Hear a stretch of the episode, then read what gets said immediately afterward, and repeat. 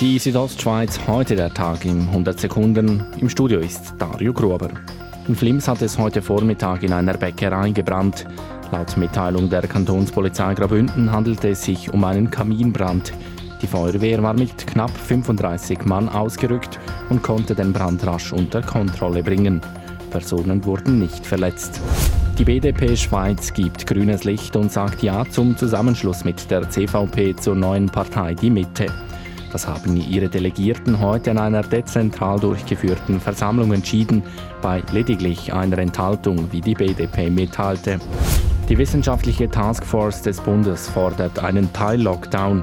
Die Trendwende sei in der zweiten Welle noch nicht erreicht, schreibt die Taskforce in einem Lagebericht. Die Taskforce schlägt deshalb vor, dass Museen, Sporthallen, Bars und Restaurants geschlossen und private Zusammenkünfte auf maximal zwei Haushalte beschränkt werden. Zum Sport Eishockey. Der HC Davos hat gestern auswärts mit 1-2 gegen den EHC Biel verloren.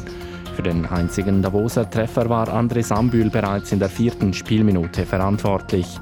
Heute Abend empfängt der Hockeyclub Davos Genf Servet zum zweiten Heimspiel der Saison. Die Südostschweiz heute der Tag in 100 Sekunden, auch als Podcast erhältlich.